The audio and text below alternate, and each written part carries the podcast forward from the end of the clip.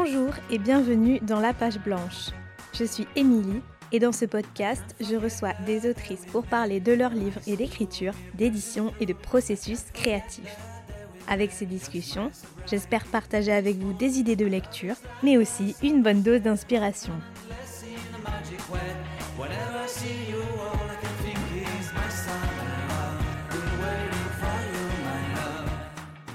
Aujourd'hui, dans La Page Blanche, je suis heureuse de recevoir Pauline Armange pour discuter, entre autres, de son premier roman, Aux endroits brisés. Un roman sensible et délicat qui évoque sans phare la dépression d'une jeune femme à la dérive et prête à en finir.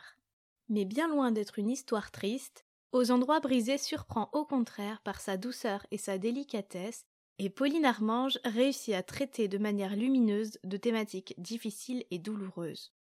Dans cet épisode, on parle des stéréotypes à l'œuvre dans les histoires d'amour, et notamment des personnages masculins, car pour l'autrice de Moi les hommes, je les déteste, il est crucial d'ouvrir la voie à de nouvelles représentations, plus justes et plus saines, des rapports hommes-femmes en littérature.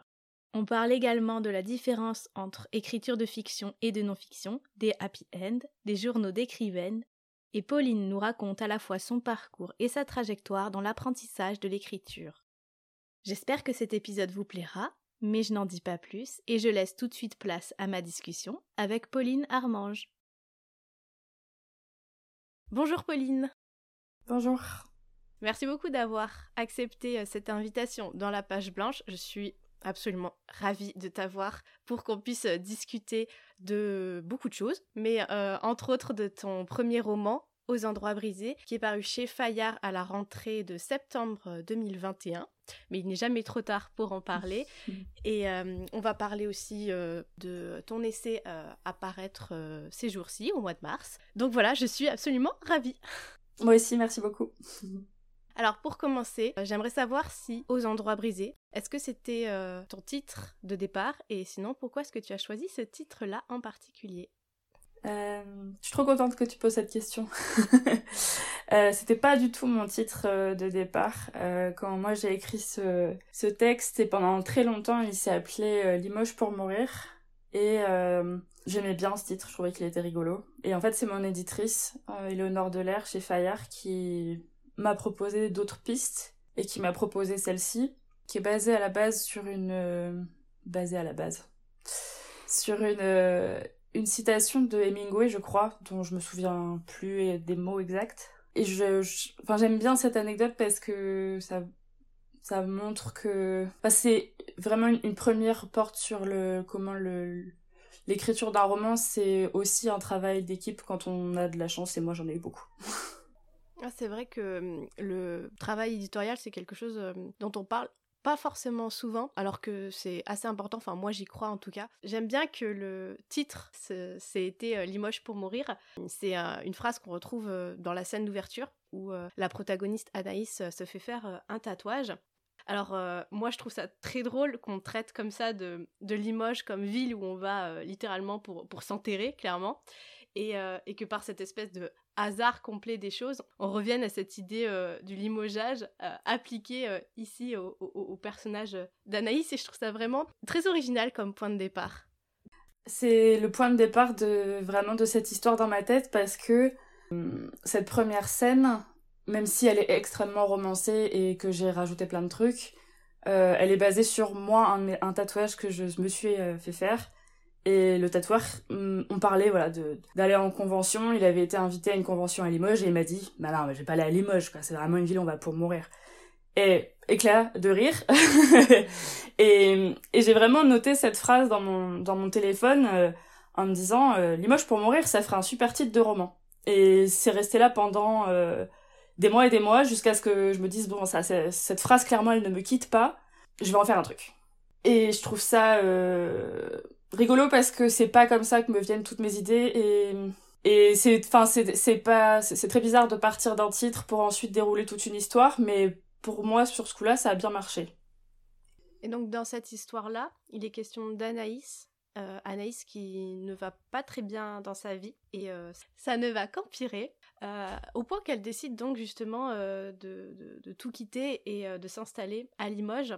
Ce qui est étrange, c'est que pour moi, à la lecture, donc ça c'est vraiment mon, ressenti personnel de lectrice, c'est que à la lecture, j'ai trouvé que c'était une histoire extrêmement tendre, même si le sujet traité n'est pas tendre et que paradoxalement la manière dont tu parles de la dépression, ce n'est pas tendre non plus, mais j'ai pas trouvé ça triste non plus. C'est comme si, d'une certaine manière, le, personnage d'Anaïs incarnait constamment cette nuance qui est, je pense, très euh, humaine finalement, ce mélange entre ombre et lumière, et qu'il y a toujours cette espèce de, oui, de lumière qui se dégage de sa noirceur. Et j'ai bien aimé que dans un roman qui est plus ou moins annoncé comme étant triste, finalement, c'est pas si triste que ça. Ouais, je vois, je vois ce que tu veux dire, et ça me fait ça me fait plaisir, on s'en fout, mais je le dis. parce que euh, je sais sais pas si je me rendais compte au moment où j'étais en train d'écrire euh, les tout premiers jets de cette histoire mais pour moi le l'expérience de la dépression c'est enfin voilà il y a une multitude d'expériences de de cette maladie. Et autant ça peut être euh, très très noir et très dur autant ça l'est pas forcément pas toujours euh, et en fonction de sa personnalité, on peut, on peut, on peut en rire, même si du coup ça veut dire quelque chose. Enfin, et, quand j'ai, créé ce personnage, j'avais, j'avais très peur de tomber dans quelque chose de, de, de tire-larme, de pathos, euh, qui soit pas euh, parce que moi j'avais envie de raconter du tout, et j'avais pas envie d'écrire quelque chose de tragique. C'est pas les histoires que j'aime inventer. Dans quelle mesure c'est important pour toi de mmh, d'avoir des happy ends en littérature ou en littérature ou ailleurs? Parce que moi je sais que personnellement j'adore les films qui finissent bien, les livres qui finissent bien, quel que soit le sujet traité à la base ou la manière dont c'est traité. Pour moi c'est hyper important. c'est quand j'étais quand j'ai fini d'écrire le premier jet de ce roman, je me suis dit oh là là est-ce que j'ai écrit un truc hyper gnangnan J'avais fait en sorte que non. mais mmh, j'avais un peu peur d'être tombée dans un cliché euh, ils vécurent heureux, ils eurent beaucoup d'enfants, etc. Et je me souviens que juste après avoir fini, j'ai acheté le livre de Colline Pierret qui s'appelle Éloge des fins heureuses et qui m'a donné tout le vocabulaire et tous les argumentaires dont j'avais besoin pour justifier, même politiquement, mon besoin de raconter des histoires qui finissent bien et que ça veuille pas dire que c'est des histoires faciles ou irréalistes ou ou même si c'est irréaliste d'ailleurs euh, de dire qu'on a aussi le droit de rêver à des choses qui sont pas euh, qui vont pas nous arriver dans la vraie vie ça sert à ça l'imaginaire. Et pour moi c'était euh, enfin c'est une lecture qui m'a fait beaucoup de bien en tant qu'écrivaine et qui m'a fait penser qu'il y a il y a un endroit dans la littérature qui est peut-être pas encore très dans la enfin dans l'imaginaire en général hein, dans la narration qui est peut-être pas encore très légitimé parce que surtout en, France, j'ai l'impression qu'on a beaucoup de, la culture de, de la tragédie et de la grande littérature qui serait forcément un truc euh, où tout le monde meurt à la fin. mais euh, mais je pense qu'il y a de la place pour autre chose et que c'est cool euh, que ça parle et qu'on sorte de cette comment comment dire de cette de ce stéréotype de ah bah puisque ça finit bien ça veut dire que c'est gnangnan et ça veut dire que c'est euh, facile et que du coup ça veut dire que c'est de la mauvaise littérature ou du mauvais cinéma alors que pas du tout. Et que ça c'est encore un truc qu'on assigne euh, au genre féminin de l'imaginaire et c'est cool qu'on en sorte quoi. Oui, et il en va de même pour euh, les histoires d'amour en fait. Parce que dans le roman à un moment donné il y a une, une histoire d'amour qui se tisse entre un homme et une femme. Mais déjà et personnellement, je t'en remercie pour ça. Ce n'est pas du tout au cœur de l'histoire. C'est pas du tout le sujet numéro un. Et, quand on regarde euh, cette histoire d'amour euh, arriver, ça n'est pas non plus euh, un enjeu. elle arrive comme ça sur le côté. on dit ah tiens, il y a un petit truc là comme ça. Mais même à ce moment-là, ça ne devient pas vraiment le sujet du livre. Et je trouve ça extrêmement appréciable à la lecture. Il y a de la place pour l'amour, mais voilà, on n'en fait pas forcément tout un truc. Et surtout, ce n'est pas forcément l'élément de résolution finale. Ouais, pour moi c'était hyper important, surtout en parlant d'un personnage euh, qui vit une dépression. Euh, il y a vraiment ce cliché dans, dans l'imaginaire de euh, mm. l'amour va tout résoudre et, et je pense que c'est même nocif de penser que on va on va pouvoir sauver quelqu'un ou qu'on va pouvoir être sauvé par quelqu'un. Et du coup pour moi c'était important que y ait une histoire d'amour parce que j'adore ça, je trouve ça vraiment trop chouette. En plus à écrire c'est vraiment très agréable. Mais euh, que ce soit pas l'endroit de, la guérison parce que parce qu'on a besoin de lire d'autres choses et j'étais contente de réussir à faire ça. Et en plus, il faut quand même souligner que le personnage euh, masculin que tu dépeins, là aussi, s'éloigne un petit peu de pas mal de stéréotypes qu'on trouve euh, de manière séculaire en littérature et qu'on continue de trouver en littérature contemporaine, même si évidemment et heureusement il y a beaucoup de livres qui euh, déconstruisent euh, les schémas et, les visions euh, traditionnelles de l'amour et du rapport homme-femme, mais je trouve que ça fait quand même du bien de lire dans, dans un roman un personnage d'homme qui est gentil, euh, qui est juste en fait quelqu'un de bien et, qui est pas là pour, euh, pour euh, écraser les autres et qui, est même discret dans, dans, l'histoire. Alors je caricature peut-être en disant que c'est un homme gentil parce que quand on parle d'un homme gentil, souvent c'est assez dépréciatif puisqu'on lui enlève ses, ses, critères de masculinité, alors qu'en fait il y a, y a des hommes qui sont comme ça et on n'en parle pas forcément et je trouve ça vraiment très, très beau d'avoir un portrait comme ça qui est aussi très humain. C'est un des personnages que j'ai préféré écrire parce que je trouvais que c'était à la fois compliqué parce que j'ai pas un imaginaire qui a été nourri de ce genre de, de figure, c'est sûr. Et en même temps, euh, c'était très doux et je pense un peu aussi... Euh, bah, c'était rendre hommage euh, aux hommes que je connais et qui sont euh, gentils. Mais j'aime bien ce mot parce que c'est important d'être gentil en fait. C'est vraiment hyper mal vu mais c'est trop cool la gentillesse. Et, et puis de montrer que la séduction, c'est pas, ça passe pas par la manipulation et par euh, le mensonge et la domination, et que ça peut carrément être autre chose. Et hum, ça a été un, point d'attention assez conséquent quand on est revenu sur le texte avec mon éditrice, parce que c'est un roman que j'ai écrit, euh, c'est mon, tout premier écrit, que j'ai écrit en 2017. Et après, il fallait euh, faire en sorte que ce personnage masculin-là, euh, cette histoire d'amour entre un homme et une femme, elle euh, continue à correspondre à ce que j'étais devenue en tant que personne féministe. Et, et c'est toujours un truc qui me semble surprendre, forcément quand les gens ont lu mon premier livre, euh, Moi les hommes je les déteste, et qui tombe après sur une histoire d'amour entre un homme et une femme, c'est un peu surprenant je pense. Mais c'est aussi toute la force aussi de la fiction, c'est de pouvoir créer les personnages masculins qu'on veut et leur donner tous les, euh, tous les, toutes les qualités qu'on veut pour montrer que on, on, peut aspirer à ça et que ça fait pas euh, des figures molles et inintéressantes. Au contraire, c'est hyper riche. Mais moi j'ai trouvé que, au contraire, ce personnage masculin, c'était comme la suite logique de moi les hommes je les déteste parce que c'est ce dont tu parles aussi dans, ton essai en creux, en fait, tu, passes ton temps à expliquer que la misandrie n'est pas tant de, haïr tous les hommes ou de considérer que tous les hommes sont mauvais, et tu l'expliques de façon, euh, de façon extrêmement brillante. Et, justement, de créer un personnage masculin comme ça dans la fiction, c'est prolonger en fait cette réflexion qui est initiée dans l'essai. Enfin, moi j'ai trouvé, et j'avais l'impression que parce qu'il y a cet essai-là, on peut avoir une porte d'entrée pour euh, des personnages masculins qui sont apaisés et qui ont des relations apaisées euh, avec, euh, avec les femmes. Donc je trouve ça très intéressant ce, glissement entre, entre l'essai et la fiction de ce point de vue-là. Ben, je suis trop contente que ça puisse aussi sembler logique parce que pour moi ça l'est. C'est pas parce que j'ai écrit ce texte avant et l'autre après que je suis plus la même personne. Et ce qui me me fait dire qu'il y a de la place pour ce genre aussi de représentation, c'est que j'ai l'impression qu'elles sont de plus en plus courantes dans la pop culture et que c'est de plus en plus euh, ok euh, d'avoir des, personnages masculins sensibles et qu'on est sur un glissement hyper intéressant sur ce que ça veut dire être un homme et on peut questionner est-ce que c'est euh, est-ce qu'il faut changer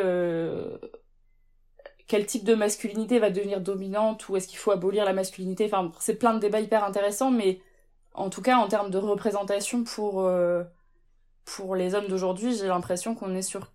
On, est en train de changer des choses et c'est super chouette de pouvoir en faire partie. Et euh, tu parles de représentation, euh, donc là on parlait des hommes, mais j'aime beaucoup aussi la manière dont tu, tu, traites les personnages féminins, donc à la fois l'héroïne Anaïs et euh, on a aussi euh, sa sœur, Camille. elles s'éloignent au cours de l'histoire et elles se rejoignent de par leur tristesse mutuelle, parce que Anaïs, elle s'enferme dans sa dépression, euh, elle rejette Camille, et Camille, de son côté, est complètement bouleversée par son postpartum et par son nouveau rôle de mère. Je trouve ça très intéressant que tu parles aussi de, de postpartum, de, maternité, qui est encore une fois un sujet qui est pas vraiment traité en littérature, et que l'échange entre les deux sœurs se fait de manière à la fois abrupte et à la fois très touchant pour moi, c'est ça, euh, en vrai, la vraie histoire d'amour dans ce livre.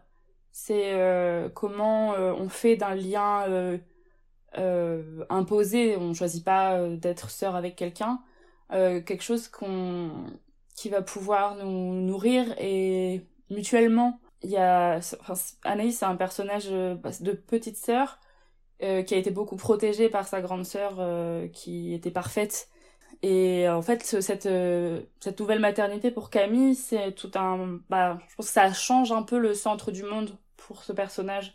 Et pour Anaïs, c'est compliqué de se rendre compte que elle est plus euh, au centre de l'attention, euh, dans le sens de care, de soin de sa grande sœur. Et, et pour moi, ce, thème de la maternité, c'est, c'est quelque chose qui me fascine depuis toujours et que je trouve toujours hyper intéressant de voir traité comme quelque chose qui fait partie de la vie et pas euh, enfin évidemment les livres qui traitent uniquement de maternité qui traitent uniquement de postpartum c'est hyper euh, intéressant et souvent hyper fort et hyper euh, mais je trouve ça aussi j'avais aussi envie de montrer que c'est une étape de la vie et que il y a un avant un pendant et un après et que c'est une continuité et pas uniquement un seul moment enfin voilà c'est pas le centre de l'histoire quoi mais pour moi c'est important oui, et il y a un autre sujet qui est évoqué, alors cette fois-ci vraiment euh, par, euh, par à-coup, c'est les règles.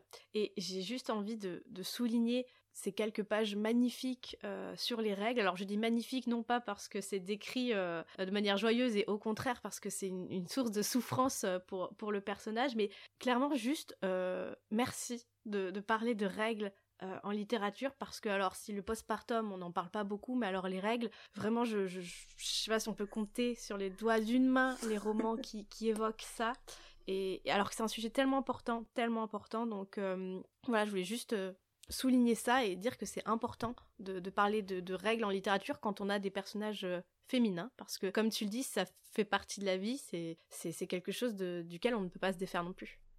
Oui, je trouve que c'est très euh, parlant euh, que par exemple euh, on ait noté la première scène de cinéma où une femme tire la chasse, tu vois, et que et que moi, je bon, j'ai pas une mémoire super dingue, mais j'ai lu énormément de romans avec des personnages féminins dedans. Et on parlait de leurs règles, c'est vraiment un truc que j'ai quasiment jamais vu parce que ça m'a pas beaucoup marqué. Pour mon, pour mon personnage, c'était à la fois un prétexte un peu narratif parce que euh, la dépression et l'endométriose et les règles très douloureuses, ça va souvent ensemble. Euh, et en même temps, euh, ça me semblait, au moment où je l'ai écrit, c'était, ça prenait beaucoup de place dans ma vie ces réflexions-là, et, ça me semblait improbable d'écrire un, un, livre avec plusieurs personnages féminins et de jamais parler de ce truc qui est souvent, enfin, qui est une fois par mois pour plein de personnes hyper important quoi. Un rappel constant aussi de de la mécanique du corps etc et le, le corporel le les manifestations corporelles dans la littérature c'est un truc qui est vraiment euh, l'apanage des hommes. Et nous les femmes on n'a pas trop le droit d'en parler parce que c'est un peu trop crade et ça me saoulait quoi donc j'avais envie de de prendre un peu cette place un petit peu Ah, tu disais tout à l'heure que tu as commencé l'écriture de ce livre en 2017 et que c'était ton premier euh, écrit euh, terminé. Euh, est-ce que tu pourrais rapidement revenir sur le parcours de, ce livre depuis, voilà, depuis son, premier jet jusqu'à jusqu'à sa publication? D'autant plus s'il a connu comme ça une trajectoire un peu singulière. En fait, moi, ça fait plusieurs, ça fait dix ans que je participe tous les ans à un challenge d'écriture à la base américain qui s'appelle le National Novel Writing Month. Et cette année-là, euh, du coup, c'est la première année où j'ai réussi le challenge, c'est-à-dire euh, j'ai écrit euh, tout le premier jet de ce roman en un peu plus d'un mois. Et c'était vraiment la première fois que j'arrivais au, au, bout d'un long texte. les années précédentes, j'avais fait des petites, des petites nouvelles, des petits trucs. j'avais vraiment du mal à construire une intrigue. Là, c'était la première fois que je m'étais dit, allez, je me motive, euh, je prépare à l'avance, je sais où je vais, ça va être super. C'était super. et après, j'ai, j'ai passé pas mal de temps à le retravailler parce qu'un premier jet, surtout écrit en cinq semaines, c'est dégueulasse. Euh, c'est illisible. euh, et puis, euh, et tout ça, je, je l'ai pas fait toute seule. J'étais avec des copines, on écrit ensemble, on se relit, etc. Et euh, au bout d'un moment, j'étais contente de ce que j'avais fait, donc j'ai décidé de l'envoyer à des maisons d'édition. Et je me suis pris des vents euh, plein et, mais j'étais pas euh, je te vois c'est pas grave euh, euh, tout va bien. Enfin au pire. En fait pour moi à ce moment-là c'était pas tant euh, je voulais pas tant être publiée euh, dans une maison d'édition que enfin j'étais déjà super fière en fait j'avais déjà écrit un roman et c'était déjà genre un truc de fou parce que j'avais 23 ans quoi donc j'avais déjà accompli un de mes rêves à 23 ans je trouvais ça déjà trop dingue et après, bah, ça a été euh, le temps que je trouve un travail, etc. Bref, ça a été la pandémie. Et du coup, j'ai arrêté d'envoyer mes manuscrits parce que ça servait plus à rien.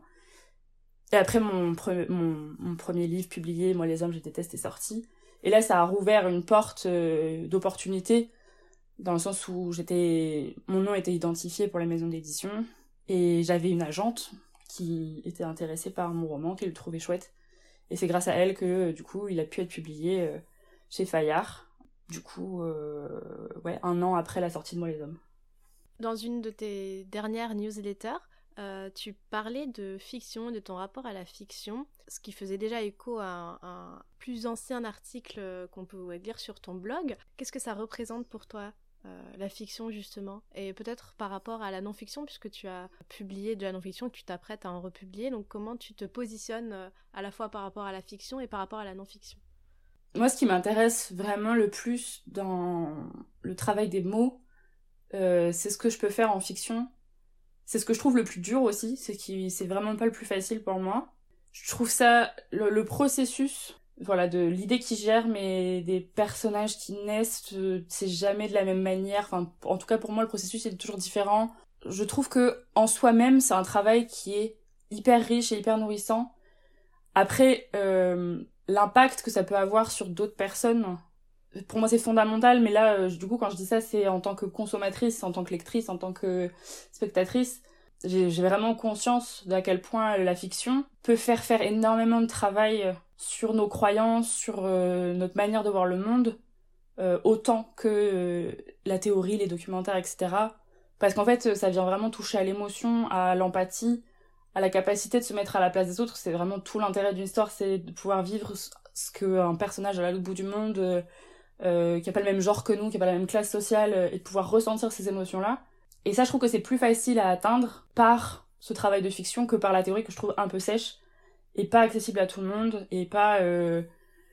pour moi un bon roman il est lisible par euh, tout, euh, tout tout type de personnes. Alors que un documentaire ou un essai il va y avoir des stades de d'être à l'aise avec le sujet d'être à l'aise avec la langue etc et donc pour moi la fiction c'est vraiment le terrain de jeu ultime pour à la fois faire passer des idées et en même temps faire passer des bons moments aux gens. Et moi j'adore ça. Je trouve que c'est pour ça que j'aime les histoires qui finissent bien et que j'aime euh, les histoires d'amour, etc. C'est parce que c'est des trucs qui sont réconfortants et ça permet de pas penser à l'actualité trop pourrie et de réfléchir à d'autres choses, d'autres manières. Et, et je pense que c'est un truc qui est dingue, c'est que on invente des histoires. On est, euh, on est depuis qu'on est des êtres humains, on invente des histoires, on se les raconte, on se les transmet.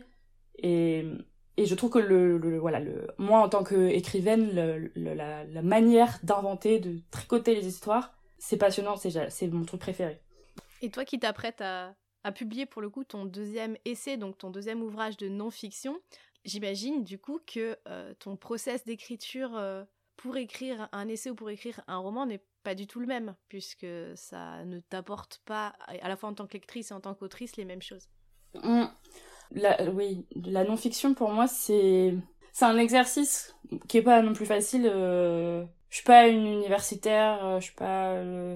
Quand j'écris de la non-fiction, je découvre en même temps que j'écris ce que je pense. Et euh... évidemment, j'ai une idée de là où je vais et des, des opinions que j'ai. Mais c'est en écrivant que je vais creuser à fond et que je vais découvrir comment se structure mon opinion sur tel et tel sujet. Je trouve que c'est le, le travail de l'écriture est un peu plus facile dans le sens où euh, je vais moins chercher euh, des belles figures de style et il n'y a pas de cohérence entre des personnages, etc. Mais en même temps, moi je suis apparemment abonnée à la non-fiction qui est très courte et qui mêle à la fois l'intime et le politique. Et du coup, ça c'est aussi un petit peu plus vulnérable comme endroit d'écriture parce que bon bah là je je vais publier un livre sur mon avortement donc euh, clairement c'est très très euh, ça parle énormément de moi quand même et du coup euh, ça demande beaucoup à la fois est-ce que je dis trop sur moi à tel point que c'est pas une on peut pas en tirer de l'universel et en même temps est-ce que j'en dis trop sur moi et du coup je me mets en danger? Enfin ça fait poser plein de questions qui sont fascinantes et hyper intéressantes mais qui du coup sont très bah sont beaucoup plus sensibles psychologiquement quoi. Heureusement que je vais voir une psy quoi. Moi, c'est la forme de, de non-fiction qui m'intéresse le plus parce que je trouve que quand il y a une voix en jeu, qui a de, de l'histoire personnelle, c'est toujours plus facile de d'entrer en empathie avec ce qui est dit et de faire résonner avec des concepts, avec des idées politiques, avec euh, des analyses. Et en même temps, pour la personne qui écrit, ouais, c'est hyper... Euh, ça, ça vient réveiller des choses, c'est hyper sensible. Ça demande à, à, à, s'interroger sur euh, est-ce que ce dont je parle c'est du c'est du passé ou est-ce que je suis encore en travail là-dessus?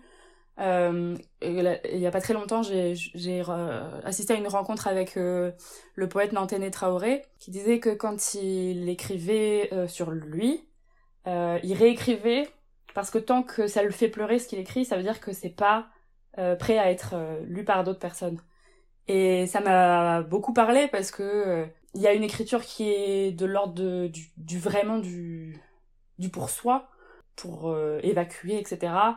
Et beaucoup de mon travail sur Avorté, ça a été de faire en sorte que ça devienne lisible et intéressant pour d'autres que moi, et que ce soit pas juste euh, des extraits de mon journal intime, euh, et qu'on puisse en tirer autre chose, quoi. Quand on te lit et quand on suit de près ton travail, on a l'impression, en tout cas moi j'ai l'impression que tu te questionnes énormément sur ton écriture, sur ton travail et que tu aimes bien euh, te challenger, expérimenter des nouvelles choses.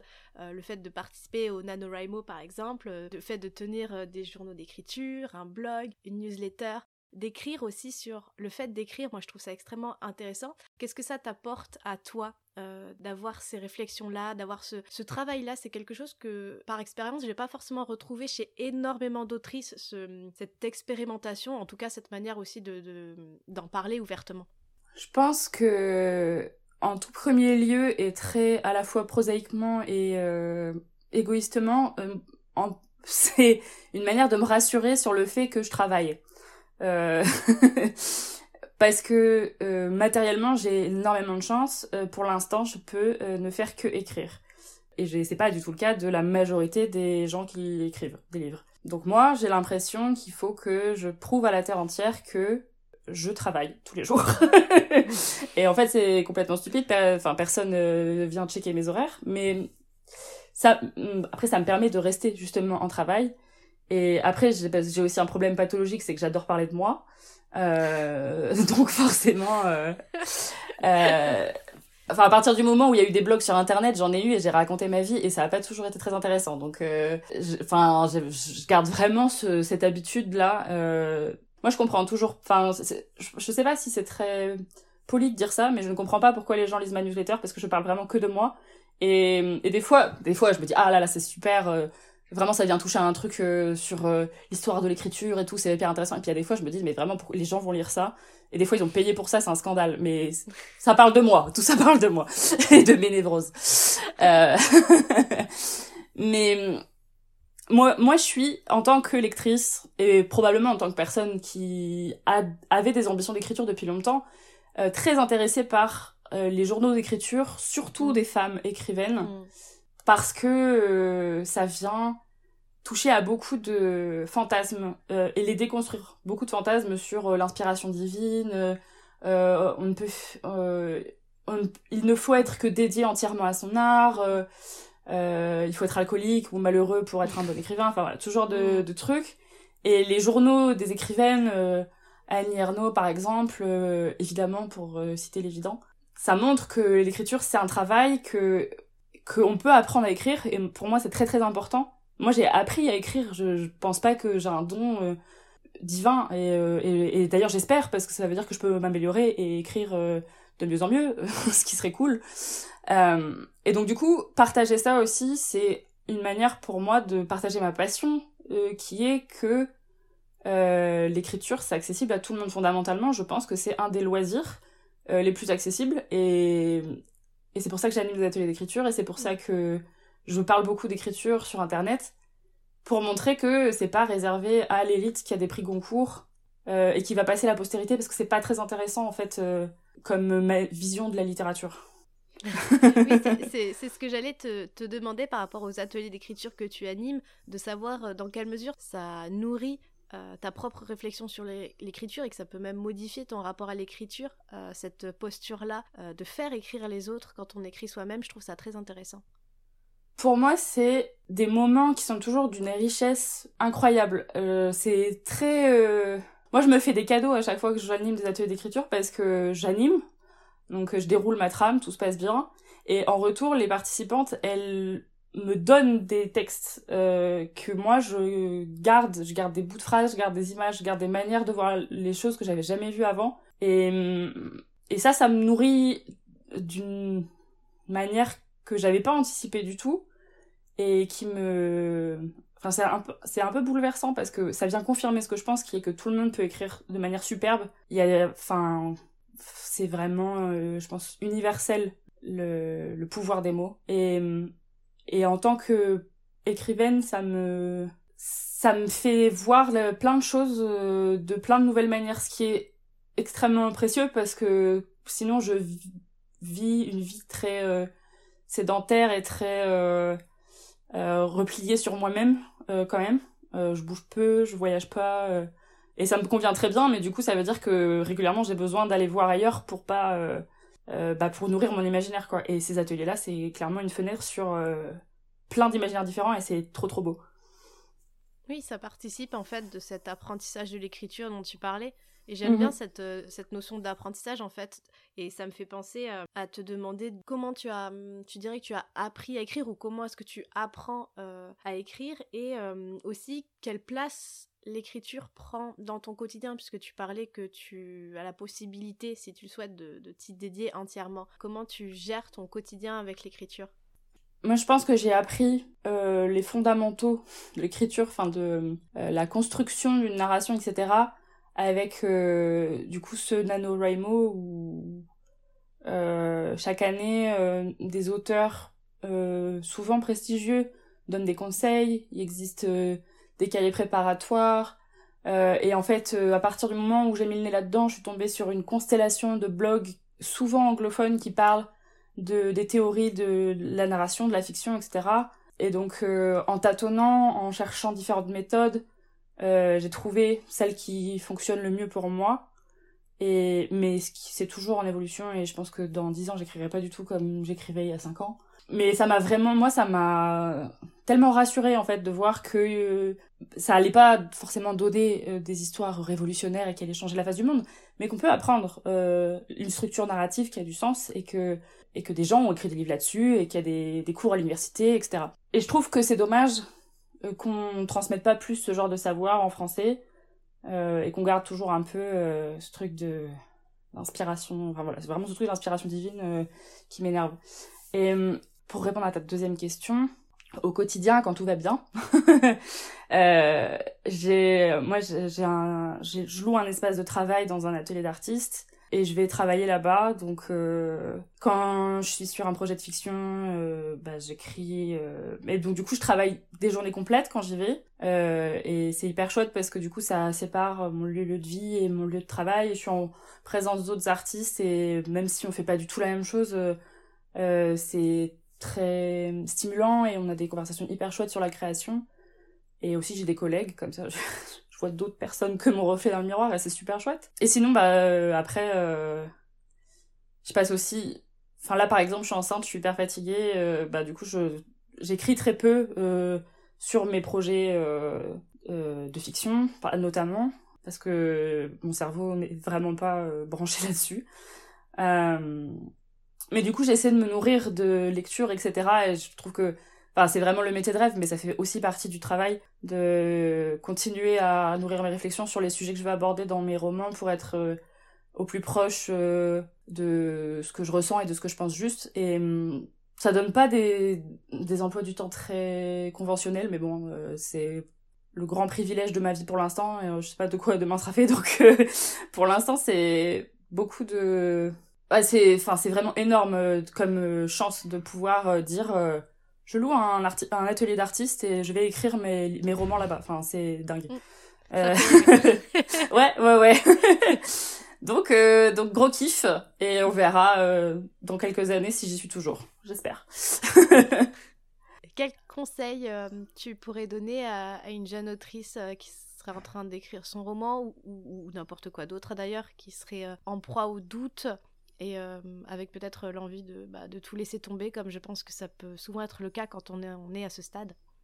Moi, ce qui m'a toujours empêché de laisser tomber, euh, c'est de faire lire aux autres. Et je sais que c'est super dur et que euh, c'est se mettre en position de vulnérabilité énorme. Mais ça a fait partie de ma préparation pour écrire le premier jet de mon roman. J'ai d'abord j'ai travaillé mon idée, et ensuite, je l'ai pitché à des copines euh, en qui j'avais vraiment confiance et dont je savais qu'elles allaient me faire des retours bienveillants et qu'elles me diraient pas euh, j'aime bien, j'aime pas ou c'est de la merde, abandonne tout et va élever des chefs dans la creuse, tu vois. Euh... Mais en fait, après, je leur ai demandé de, de me relire régulièrement, de me dire ce qu'elles en pensaient. Et en fait, ça m'a donné... Euh, elles, elles attendaient mon boulot et donc du coup, euh, j'étais obligée d'aller jusqu'au bout. Et c'est clairement grâce à ça que j'ai réussi à aller jusqu'au bout parce que si personne m'attendait, je me serais dit à quoi bon, clairement. Et là, le fait que deux personnes soient intéressées par ce que j'avais à raconter, c'était complètement suffisant pour moi. Et ça m'a demandé beaucoup de courage parce que, en fait, on, peu importe ce qu'on écrit, on vient toujours toucher à des trucs qui sont très, ouais, très sensibles. Est-ce que les gens vont aimer ma manière de d'écrire telle chose, la manière dont parlent mes personnages, etc. Et donc je sais que c'est super dur, mais moi c'est vraiment le premier conseil que je donne. Et c'est ce qui est très important dans les ateliers d'écriture, où il y a toujours dans toutes les formes d'ateliers des, moments de partage et d'échange. Euh, c'est de, de se faire entendre par d'autres, de se faire lire par d'autres, parce que ça donne beaucoup, je trouve, beaucoup d'élan pour avancer. J'en arrive déjà malheureusement à ma dernière question. C'est de savoir euh, si dans ton processus créatif, il t'arrive d'être confronté à la page blanche et si oui, Qu'est-ce que tu fais pour la surmonter? Il y a pas très longtemps, je pense que je t'aurais dit euh, que non. Et euh... parce que je suis quelqu'un de assez euh, obsessionnel sur la préparation, etc. Et donc du coup, je, j'ai le déroulé de, mon roman dans ma tête et je sais très bien où je vais, donc je sais ce que je dois écrire, Et en fait, là, en ce moment, je suis dans une espèce de blanc total. Euh, c'est pas une page blanche, c'est un carnet blanc entier, tu vois ou je sais pas, euh, je, sais pourtant là où je dois aller, mais j'y arrive pas du tout. Et je sais pas encore pourquoi. Et hum, mon processus pour l'instant, c'est de me laisser tranquille. Parce que je pense que pendant que je n'écris pas, euh, ça travaille. Ça se... Ça veut peut-être dire... Moi, je pars du principe que la page blanche, ça veut pas dire que je suis bloquée.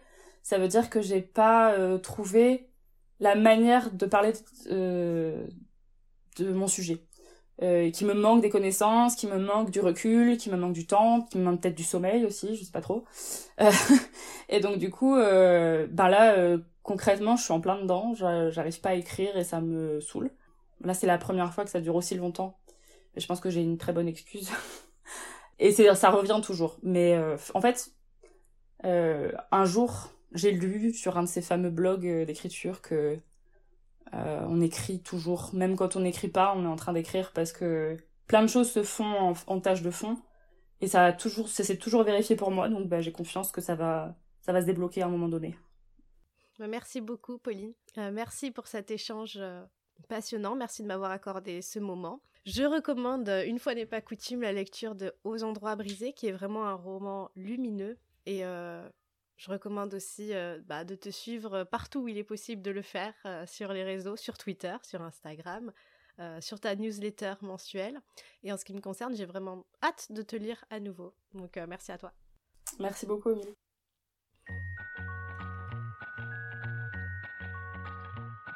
Merci d'avoir écouté cet épisode. Si cette conversation vous a plu, vous pouvez la partager autour de vous et sur les réseaux sociaux. Réseaux sur lesquels vous pouvez me retrouver sur le compte Émilie Dezélienne ainsi que sur la page blanche-du-bas podcast. En attendant, je vous dis à très vite pour un nouvel épisode de la page blanche.